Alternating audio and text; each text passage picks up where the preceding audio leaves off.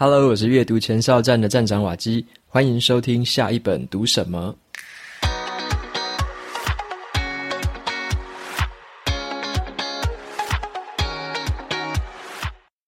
今天这一集的节目呢，是一个访谈型的节目。那么我邀请到了 Vista 来到现场，然后接受我的访谈，请 Vista 跟大家简短打个招呼。Hello，大家好，我是 Vista，很开心来上瓦基的节目，来跟大家聊聊到底文案是怎么一回事。OK，谢谢 Vista。那今天我们会聊文案。那我先来用我的角度来帮大家介绍一下 Vista，让大家先对 Vista 有简单的了解。那 Vista 呢，它是在网络还有媒体跟科技产业有很多年的经验，现在是企业顾问，也是职业讲师和专栏作家。那他长期以来呢，他曾经有担任过这个风传媒的产品总监，他也做过 App 零一的网站总监，还有数位时代的杂志主编。长期下来呢，他都在关注文化创意，还有内容行销、社群媒体、电子商务以及个人品牌的相关发展。那我和 Vista 会认识呢，是由于一些笔记的方法啊，还有这个个人品牌经营的一些文字上的讨论。那这一次呢，我终于有荣幸可以邀请到 Vista 来接受我的访谈。那最近刚好哦，他出版了一本新书，叫做《文案力就是你的超能力》。好，文案力就是你的超能力。那因为我自己不太擅长写文案，我觉得自己好像文案苦手，所以我就想要直接邀请到作者 Vista 本人来跟我对谈，想要直接从他身上来挖宝。那首先呢，我想先问 Vista 一个问题，就是在你的心中啊，你对文案这两个字的定义是什么？那为什么会想要写这本书呢？好，谢谢瓦基哈的提问。这个问题其实我我也常常在跟我的写作班的同学分享哦，因为很多人可能会觉得很好奇，那文案跟文章哈到底有什么差别？那么就我来看，其实文案跟文章是很像的啊，很多时候都是我们可以抒发情感或者是表达观点。但是如果我们简单的聚焦的话，我觉得文案哈是带有销售意图的一种沟通传达的方式，好比说贵公司，你们想想要卖卖产品啊，销售服务啊，那这种是有一种有明确的销售意图嘛，所以文案哈，它必须要有很明确的行动呼吁，它必须让读者看了之后，他就能知道说，哦，原来这个东西很有意思，或者是想要购买。那即便我们今天写的文案可能是为了社会公益，比方说你鼓励大家来捐款，比鼓励大家来捐血啊。那这个也是一样有这个销售的意图，只是说这个时候就不是卖商品，而是传达一种理念。但是这个呢，一样是在我看来，一样是有销售意图。那像这样子的话，我稍微理解了一点，因为我原本以为说文案好像是比较像广告，还是说像行销这样子的的内容。那比较好奇是想问 Vista 说，为什么会想要写这本书呢？就是是在呃市面上看到说，诶，文案有哪样的问题吗？还是说想要特别帮我们听众朋友们会解答哪些问题，才会想要有这本书的诞生这样子？好，这个问题哦，其实非常有意思。啊，老实说，我自己从以前到现在，我已经写了十几本书。那么，其实原本啊，我这次我也并不是那么想再继续写台写写作的书，因为我自己也有很多元的兴趣嘛。然后，比方说，我对笔记也有兴趣啊，我对于这个很多教养啊，或者是一些工作书也有兴趣。但为什么这次会继续写写作的书啊？主要是我发现了几个问题跟现象。因为各位听众朋友，如果你有稍微常常去逛书店的话，你应该会发现近年来其实。关于沟通表达、关于写作的书，其实蛮多的啊。无论是我们本地的作家，或者是来自欧美、日本，甚至对岸的作家，其实写了蛮多写作的书。那么这些书我几乎大部分都看过了。那我也必须说，大家写的都很棒，有些引经据典啊，有些有理论的基础，有些会跟你分享套路，我觉得都很好。但是啊，我因为我常常在教写作，我发现，嗯，很多人他买了书来看，他懂了理论，他甚至学学会了一些套路，但是他还是无法活用。那么，呃，所以呢，你光是知道了理论还不够，很多时候还是大家还是觉得下笔千斤重哈，一听到要写作，还是会觉得头皮发麻，不知道从何写起哦。那么，呃，像虽然很多欧美啊，或者是对岸的书也都写得很棒，但是他们在书中提到的一些案例啊，很多其实跟我们的民情跟我们台湾的市场的现况还是呃有一些落差，所以我觉得这个部分对于我们的读者朋友来讲哦，其实他在看这样的东西的时候，也也许他只能理解，但是他没办法去套用，没办法去复制。所以我觉得说，呃，我是不是可以来写一本书？那么结合我过去在教写作，或者是我在企业做内训的时候，我看到的一些现象，那么，所以我这本书不只是来分享文案写作的技巧。我更希望谈的是一些方法，还有解决方案。那这里当然也是我写这本书的起心动念，我的初衷。嗯，这也是我在读《Vista》这本书，觉得诶很很贴近我们生活那种感觉，因为里面举的企业啊，或者说一些人名，其实都是我们比较熟悉的，台湾读者应该是最熟悉的这些这个生活周遭的东西。然后我想要再问一下 Vista，就是像刚刚我在想啊，就是我自己对文案的印象好像是比较负面的感觉哦，我不晓得是不是因为我是理工人出身的关系，我会觉得诶文案好像就是想要跟我销售东西呀。然后想要跟我推销东西的感觉，那我是想说，其实我后来看完这本书，才渐渐的有点改观，就是诶，文案其实是一个很有帮助的一个很好用的工具或技巧啊。那尤其是对于职场工作者，好像也有用诶。我后来就在想说，是不是可以用在像 email 啊、简报跟企划提案，好像都很有用。那我我该用什么样的心态转换，可以去？更更拥抱，或者说更去呃开放的心态来去理解文案这个东西。那以你的角度来看的话，文案力这个东西是现在的工作者需要具备的一个技能吗？这样。好，谢谢瓦吉奥。的确，呃，很多人可能会会觉得不是那么喜欢写作，甚至可能很多朋友会觉得说：“哎呀，我是一个城市设计师，我是一个美术设计，我是做客服的，好像跟写作没有太大的关系吧？那是不是大学毕业以后哈，就可以跟写作说拜拜了？”可是我想各位，你如果再仔细想一想哦，你会发现其实不然。为什么呢？各位，你想想看，你平常哈在公司上班，你是不是要写会议记录？你是不是要写 email？偶尔也要写个企划案，对不对？那么在平常我们在生活的场域，比方说你跟你的家人、跟你的另一半啊，偶尔你们会想要去度假，你们会想要去吃个上个馆子，你会不会想要去记录这些美好的事物呢？哈，所以这些过程中，你可能都需或多或少都需要用到一些文字，所以呢。我也知道很多人可能以往听到文案，就像刚刚瓦基说的，好像对啊，就是来来跟我推销东西的，或者这个带有明确的销售意图嘛。我想大家的刻板印象都没错，但是文案其实当然它的范畴是很广的，所以当然它不是只有停留在广告或者销售的这个面向而已。文案应该是我们现在每个人都应该具备的能力哈。那话说回来，无论是你想写写部落格啊，你想写写一些游记、实记，或者是你在这个。公司行号上班的时候，你写写一些报告啊，哈，你写写一些 email 的时候，我觉得都可以运用到它的一些方式。那么很多时候，比方我们写 email，你可能要跟你的主管报告，你可能要跟你的客户讨论，那这个地方当然都需要用到一些文案写作的一些技巧。换句话说，各位，如果你能够呃懂得这个沟通表达的重点，甚至你知道要怎么样去说服他们的话，那么当然这个我觉得就会事半功倍，会让你啊写出来的文字更受到大家的青睐，而不只是单纯啊表面的这个销售而已。我想我们大家都很不喜欢被推销嘛，哈。不喜欢不喜欢被这种 hard sell，但是我们也可以想想看，我们怎么样哈去结合像现在所流行的内容行销，我们怎么样用一些有趣的点子，用一些好的内容来驱动大家。我想这个是我们可以去思考跟尝试的部分。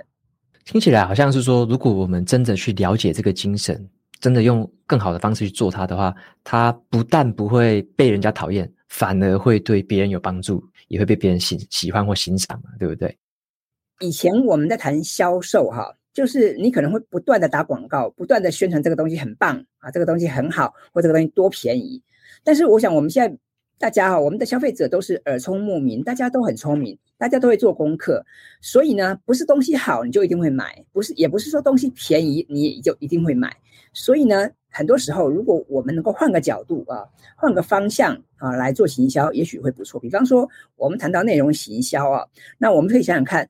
你不要只是去贩售商品本身，你可以去谈谈这个产品啊，这个商品它的有趣的一些 idea 是什么哈，或者是它对你的生活有什么帮助。那么，如果我们能够换个角度来写这个这些文案的话，我相信这个我们的消费者啊，我们的这个潜在的这些顾客，他可能也愿意听你来分享，愿意耐住性子给你两分钟哈，给你一首歌的时间，听听看你在讲什么哈。我觉得这其实蛮有意思的。OK，因为我觉得这个有点改变我的一些想法，就是对于这个东西原本是负面的感觉，后来这样子透过这样子的一个这个呈现，我觉得渐渐的让我会接受它，然后知道说这个是对我们可能很有帮助，甚至是在职场上会很必备的一个技能。那我在书里面呢有看到一个呃几个步骤的一个描述哈，那我对于一个关键字很有兴趣，这个关键字叫做目标受众，英文是 target audience。那这个目标受众这件事情，我看 Vista 是讲说要找到对你的产品和服务有兴趣的，甚至是有个呃购买意愿的客户，你的文案是要写给这些人看的。那我就很好奇啦，就是。像要找目标受众这件事情，好像不是用 Google 搜寻就找得到的哦。那我们如果要去呃找到这样的人，要定位这样的受众，我们有什么样的步骤或有有什么样的方法可以去把他们找出来呢？这样想要问一下 Vista。好，这个这个问题其实非常有意思啊，因为我想我们大家啊在公司行号服务，我们在做生意，我们都想要找到这个目标受众嘛啊，但是目标受众很显然啊。就像刚刚瓦基提到的，你很显然并不是 Google 搜寻，在脸书上打一打哈就会出现的，所以我也会建议大家啊，其实我们在在寻访这些目标受众的时候，我们应该要设法多走入人群。也就是说，Google 啊、脸书啊，这些的确都是很方便的工具，但是呢，呃，行销我建议大家不要只是坐在电脑前来做行销，所以我鼓励大家应该要多走入人群。那么我们可以透过像是做问卷调查啦、做访谈啦，甚至是观察的方式，我们可以去贴近我们想要锁定的目标受众。举个例子来说，如果现在贵公司你们要销售手机，那么你就要去思考一下，你现在手机贩卖的族群是谁？是大学生吗？是上班族吗？还是银发族朋友？那这个其实很有趣，因为像手机，感觉上现在老少咸宜，大家都需要用手机嘛。可是不同的族群，他们对手机的需求。跟想法是不一样的。举个例子啊，比方说，我之前看过世新大学，他做了一个调查，他调查说大学生哦对手机的需求啊是什么？那么如果说如果是上班族朋友啊买买手机，可能会想的是品牌啊啊，或者是价位啊，或者它的功能。但是我看之前这个世世新大学他做的调查啊，特别提到大学生除了对价格很敏感之外，他们还更重视防水防摔的功能。为什么？因为大学生常常有很多团刊活动嘛，常常很多户外活动嘛，所以他们常常会跑来跑去，他们会骑机车嘛，所以当然他们会很重视这个防水防摔的功能。呃，再加上大学生普遍他的经济消费能力也比较有限，所以当然这个手机如果一下子摔坏掉哈，当然他们非常心疼嘛。啊，所以这个部分当然就是你就要去思考说，如果我们要贩售手机给大学生世代，那么我们就要去想想看他们。可能在乎什么？他们喜欢什么？甚至他们讨厌什么？那么，如果像上班族朋友，那大部分的上班族朋友，你的生活相对单纯，因为你可能就是家里哈、公司，对不对？就两点一线。那而且你也可能会比较小心，所以你其实这个手机掉啦、摔啦，这个机会比较少。所以这个地方当然就会想谈到说，那我们的目标受众。所以我建议大家，如果你想要去精准的去找到这个目标受众。我建议大家，呃，光上网搜寻做功课还不够，可能我们更需要花一点时间哈，到这个相关的场域去理解，而且呢，不但是去找到这些人，也去观察一下他的使用场景。那我跟大家举个例子，比方说像我以前在媒体服务的时候，每次到了月初哈，因为我比方说我们的杂志是月初发刊嘛，每次到了月初的时候，我就会到诚品书店啊、金石堂书店去看一看，我会去观察一下。到底有哪些读者啊？他会看我们家的新的杂志啊？他会把我们的新的杂志拿来翻一翻，或者是翻一翻我们同行竞品的杂志。我会去默默的研究一下，到底是什么样的族群哈？他会来翻这个杂志，是男生吗？是女生吗？是多大的年纪？还有他翻了以后哈，他是把它默默的又把它放回去吗？还是他会想去结账啊？这个也是值得观察的。那甚至呃，如果不会太过于打扰他，会不？不至于惊吓他的这个前提哈，我甚至会跟他们攀谈，我会跟他说，哎，我是这本杂志的编辑啊，那么我我是不是可以想请教你，你对我们这期的这个杂志有什么看法，或者对我们的封面故事，对我们这期的特别企划，你有没有什么想法，有什么建议？我觉得用这种方式，其实你可以更了解目标受众。那么因为很多人做行销啊，都是我们都会自我感觉良好，或者从我们的角度出发。但是这个本位主义啊，其实是不大客观的，所以我会建议大家，就是呃，如果我们想要锁定更精确的目标受众的话，那当然我们就需要有一些方法。那当然，像行销常用的这个 A/B 测试法啊，也是一个不错的方法，可以帮助你去了解到底消费大众他们喜欢什么东西，他们喜欢哪个版本。我觉得当然是我们也可以去思考的部分。嗯，谢谢 Vista。我刚刚听到那个世新大学那个调查，觉得超有意思的。你你跟我讲之前，我完全没有想到说大学生竟然会想说防水跟防摔会是主要的功能。对呀、啊，这个蛮有意思的。嗯，对，那这个就是让我去理解到说，好，这个目标受众是很重要，尤其是文案，如果是有办法。呃，直接打中这些人的话，那他可能就马上被你吸引了兴趣，就想要去了解这个产品或了解这个服务这样子。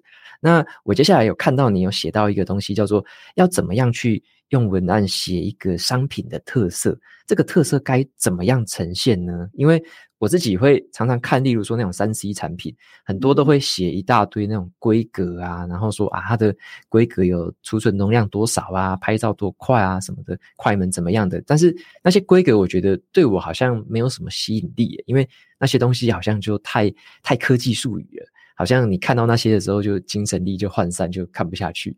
那我们该用什么方法在写文案的时候，又又能够把这个产产品特色可能跟别人的差异化啊，还是说这个产品的特色到底在哪里？有没有什么好方法可以来凸显出这样子的一个一个特色呢？好的，我在书上哈、有提到一个 F A B E 的这个销售法则啊，那 F 就是 feature 哈、就是特性嘛，特色；A 就是这个 advantage 它的优势；B 呢就是 benefit 就是带就是产品带来的。利益还有这个 evidence 就是最后的证据啊。那么我我可以举一个我自己的例子。刚刚瓦基在讲说，现在很多人对这个规格好像很无感哈。那我可以举一个我自己的的例子，跟跟大家分享。我想我们每个人哈，可能你自己你都有笔电或者你有桌机吧，对不对？那各位你想想看哦，你现在买笔电或者你你现在买电脑啊，你会那么重视规格吗？啊，其实不见得，除非说你你你有特殊的需求，或者你是工程师等等，否则其实现在的笔电也好，桌机也好，这种三星产品，其实啊，不管哪个品牌，大家的这个程度都差不多，对不对？比方说笔电，不管哪个牌子啊，都很轻薄吧，啊，然后功能也都蛮强大的。可是各位想想看哦，在十年前或是更早以前，笔电的市场是这样吗？不是哦，我我就回想我当初在买我人生第一台笔电的时候。是什么样一个场景？哇！我记得我那个时候啊，哇，跑去什么光华商场拿一堆传单呐，或者会上什么 PC Home 啊，然后在那边比来比去，我觉得光是比来比去，觉得好好开心哦。看那些什么 CPU 啊，什么记忆体啊，硬碟，比来比去就觉得好好开心。但是那个可能是十年前、十多年前的往事了。那现在这个资讯科技一日千里哦，那所以无论是什么 Apple 啊、HP 啊、ASUS 啊等等。各位，你会发现这些品牌，大家的成科技的这个规格都差不多，相差不远吧？所以呢，如果我们还是停留在规格的层面去评比啊，其实这个没有什么太大的的的区隔啊。所以讲回来，我们就必须去想想看，我们是不是要多谈谈我们的商品可以带给大家的优势，带给大家的利益。那当然啦，我们自己自吹自擂哈，我们老王卖瓜，这也不行哈。所以当然你必须要有一些权威的调查，有一些口碑哈，有些部分。所以我们谈怎么样写商品特色，怎么样来让大家能够信服。我觉得各位可以参考 FABE 这个销售法则。所以我也会建议大家，比方说贵公司要销售笔电、销售手机，我就会建议大家不要只是停留在规格的层层面啊，因为规格可能大同小异。啊、现在无论你是用 iPhone，你是用小米，或是你是用三星、华为，我想大家的这个差别不大。但是你看每一家它的这个哈、品牌精神呐，哈，它的这个强调的特色是不大一样的。所以我觉得各位可以从这个角度去思考。那么我也会建议大家，如果要写商品文案的话，我建议大家不急着立刻开始写，各位可以先想想看。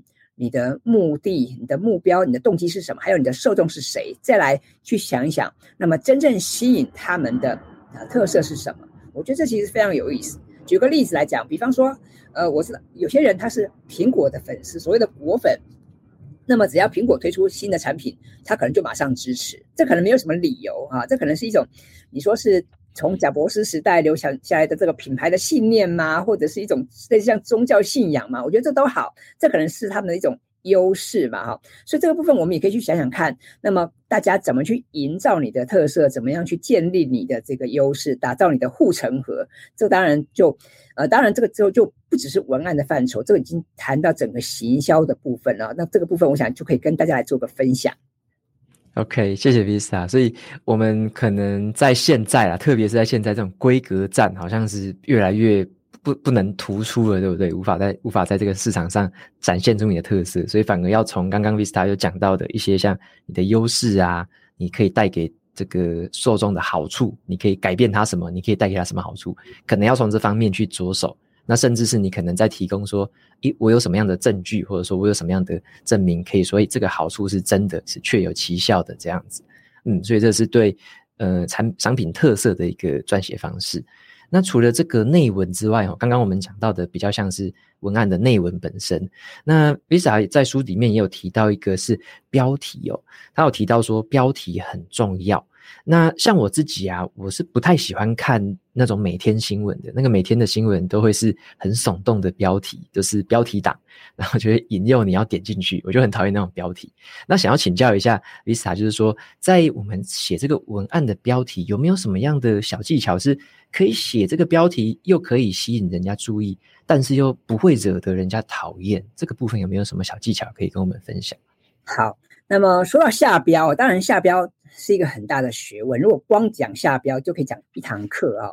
那我自己，我我也很讨厌那种内容农场那种很耸动的写法啊。比方说，这个什么二零二三年十大治安趋势，最厉害的是第十一个，你想见？对，就 这种这种。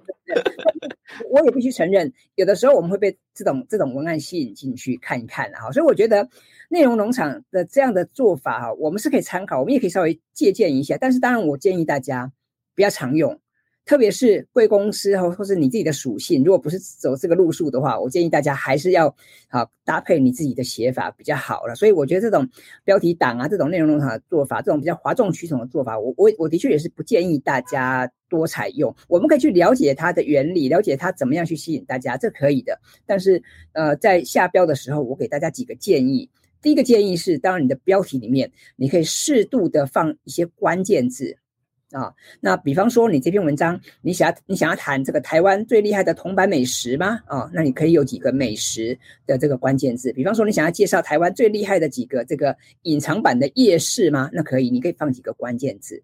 再来，呃，我觉得你可以去想想看，你要怎么样去吸引大家啊、这个怎么吸睛？因为呃，现在有个数据我可以跟大家分享哦。以前我们在看一篇文章的标题的时候，我们大概。脑中会停留三秒到七秒的时间，你可能会去思考，我到底要不要看这篇文章？但是各位，你现在请你回想一下你自己划划手机哈、看赖啊、看脸书的经验，你大概就一秒钟哈，你大概一眨眼的时间，你就会决定说你要不要点下去看，对吧？啊，所以呢，我们没有那么多时间，所以你怎么样在这个一秒钟啊去决胜？当然，各位你就要去思考一下你的这个标题里面，比方说你是不是要多用动词啊？你不要只是描述啊，你要放一些关键字。还有可以的话，我建议大家，你可以适当的在标题里面放入一些的重点，揭露一些重点。举个例子，比方我们刚刚谈到啊，如果你想写一篇文章，谈哦这个二零二三年的十大资讯安全趋势。对不对？那么我建议你在标题里面就不妨直接揭露一两个啊，资安趋势是什么？因为你光写十大资安趋势，可能大家还是没什么兴趣，没什么感觉啊。如果你想要告诉大家，哎，明年有什么什么元宇宙的什么最新的趋势，你不妨就告诉我，那明年元宇宙的的啊，你是看好还是看看坏等等，你就直接在标题直接告我跟跟我分享。那么也许大家。感兴趣，那就往下点啊、哦。所以这个部分，我觉得大家可以去思考一下。再来哦，我不知道各位你有没有发现，现在的标题，尤其是在网络媒体上面，有越来越长的趋势啊。比方说那个标题，可能我们看中文的标题，可能长到二三十个字，对不对哈、所以在这种状况下，我也建议大家，你在下标的时候，你不妨可以用主标搭配副标的方式啊。主标谈这件事情，比方我们刚刚谈到的哦，台北的十大啊，这个铜板美食。啊，士林最厉害的呃夜市小吃是什么？然后副标呢，你去谈你吃的这个美食的感受是什么啊？或者是它给你带来什么样的启发啊？或者是呃主标谈你看了哪一本书？那副标谈这本书带给你的这个乐趣是什么啊？我觉得用主标搭配副标的方式，其实能够既完整的表达你的看法，又能够去吸引读者点进去看啊。我觉得各位你可以不妨用这种方式。那这样的话，就是说你又不会觉得让人很讨厌，但是又可以吸引大家的眼球。那这样的方式，我觉得也是一个比较折中的方案，就是就是既保有一点悬疑性，但是呃又不会说是刻意的操作。我觉得这样的话，可能是一个比较合适的做法，也推荐给各位试试看。嗯，谢谢 Vista 这个建议，我我想要学起来，就是尤其是你提到那个主标加副标的那个形式，很有意思。因为主标感觉就是比较一个可能是一个客观或者是一个主题性的描述，那副标的话，可能我们可以带一点感受啊、情感啊、启发在里面。那两个加起来看起来很完整，然后呢又可以给人家。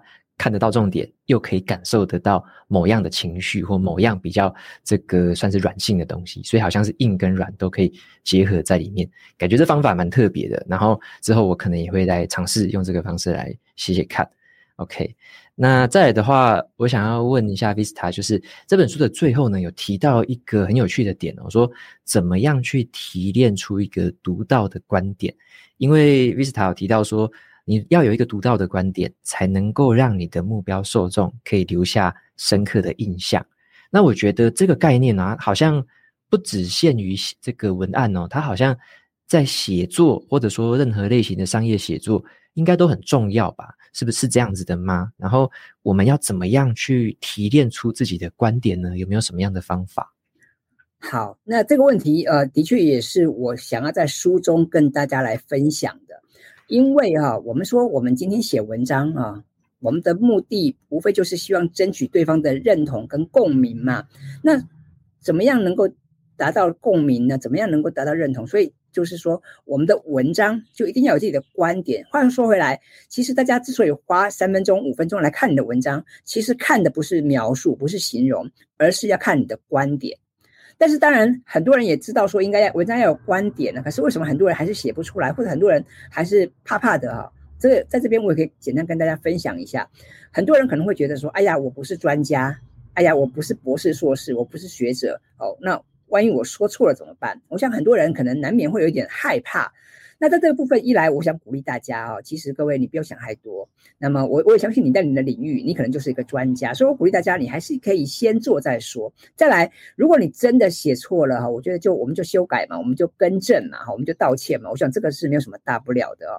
再来，可能各位可以去想想看，你要怎么样去提炼自己的观点啊。所以这个部分当然也也呼应到前面，我鼓励大家，我们平常哈要多观察。我们生活中或者工作中的各种场景啊，所以举个例子，比方说各位，你平常可能常常去便利商店啊、啊咖啡馆啊消费，对不对？我建议大家以后你去这些地方，你不是只是去买杯咖啡就离开了，你可以稍微注意一下，哎，这个店的动线啊，他们的陈设啊，甚至他们客人哈、他们在买什么，他们在吃什么，还有甚至店员哈、他的销售话术是什么？再举个例子，可能很多人会常去星巴克吧？那各位你有发现吗？那星巴克的店员哈，可能会在你的杯子上画一个笑脸，对不对？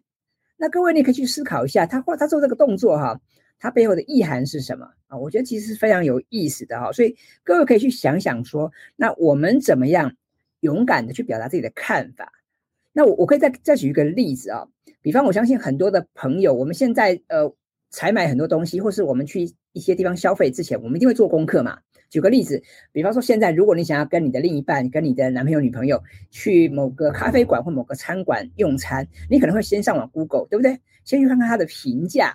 那么如果说都是五颗星、四四颗星，你可能就比较安心，对吧？反过来，如果都是一颗星、两颗星，你很担心，然后会踩雷，对不对？好，可是我们很多时候，我们就会看很多所谓的美食部落客写的食记啊，或者是这些旅游部落客写的游记。但是各位，你有发现吗？这些实际哈，其实他们也非常认真的写，他们也花了很多的心思在拍照。可是呢，各位，你现在去看了这篇实际，你可能知道了这个餐馆哈，它的一些基本资讯，它的评价啦，它的低消啦，它有没有 WiFi 啦，它的时间，你可能知道这些情报。但是，我想问问各位一个问题哦，你记得这篇文实际是谁写的吗？我想你多半没有印象，你多半也不会在乎他是 Helen 写的还是 Mary 写的，你可能也不在乎。甚至我们问一个更残酷的问题：你觉得你下次还会来他的网站来看看文章吗？应该不会，对不对？为什么？因为你根本不记得他呀，你你就想，哎呀，下次我再搜寻就好了，对不对？除非呢，Google 下次又带你来来他的网站，否则呢，这也没有忠诚度可言。所以各位，你有没有发现？你看，我们写一篇实记，哈，写篇游记，花个一小时、两小时不为过吧？啊，你又要整理资讯，又要弄图片等等，哈，结果你花了两个小时，写了一篇，写了一篇文情并茂的文的的的文章，结果呢，这个它它当然有价值，但它价值可能只是像一个传单啊，对不对？因为我们只掌握了基本资讯，你就觉得哦，OK，我了解了，我知道这个餐餐餐馆它的招牌菜是什么，它的价位怎么样，它有没有低消。好，它有没有插有没有有附插头，对不对？你可能知道这些基本资讯，你就走了嘛。你根本不在乎说他有没有观点，或者他到底他的重点是什么，或者他你也不会想说去看他其他的文章。那这样不是很可惜吗？对不对？啊，所以我会建议大家啊，无论是你今天要写商品文案，或者是你要经营你的自媒体啊，我觉得都很好。那么各位可以想想看，你能不能在你的这些啊字里行间去培养出你的独到观点？我说，我觉得这是非常重要的。话说回来。我们之所以要看这些文章，要看的就是观点。那那很多人会觉得写作好像重点应该是在什么文笔呀、灵感哈。其实我觉得这些反而是次要的。各位，你可以先想想看，你能不能哈用你很浅显的话语把你的想法表达出来，这才是真正的重点啊。所以我觉得谈写作，在我这本书里面，我除了谈这个文案写作的技巧之外，我也想跟大家分享，我也想鼓励大家要多去谈谈你的独到的观点。那当然。呃，可能还有人会问说，那怎么样来培养独到的观点，对不对？那这个地方我就鼓励大家，我们平常就要从多看、多听、哈、多想跟多写开始。比方说，哦，看了这个瓦基的这个阅读前哨站的这个好书的介绍，你去把这本书拿来看一看，你去翻翻报章杂志，很好。那么我特别想要提醒大家，因为我们都是活在网络上，我们平常都看了很多的脸书，看了很多的 Line。但是有一些情报哈，它可能不是在网络上找得到的，它可能是在报章杂志，它可能在广播，在 Podcast 上面。所以我会建议大家啊，除了我们上网之外，我也建议大家偶尔你去翻翻书报杂志哦，这里面可以可以带给你不同的视野。我觉得大家可以去思考一下，甚至各位你也可以去思考，你有没有这个 role model？你有没有喜欢的作家呀？你有没有喜欢的记者？你喜欢他们的啊叙事风格吗？你喜欢他们切入的角度吗？我觉得。各位，你可以找一两位哈，作为你的 role model，你去学习他，你去思考人家是怎么做的。那如果说各位你可以这样做的话，我相信对于你的写作一定能够精进，而且呢，慢慢的可以培养你的独到观点，进而去形塑你的个人的写作风格哦。这是我想给大家一点简单的建议。嗯，谢谢 Vista 的这个提醒哈。然后像我这边就在帮 A 呃 Vista echo 一个。简单的例子啊，像书里面有提到说，呃，如果说你有某个观点的话，你就可以用“我认为”去把它写下来。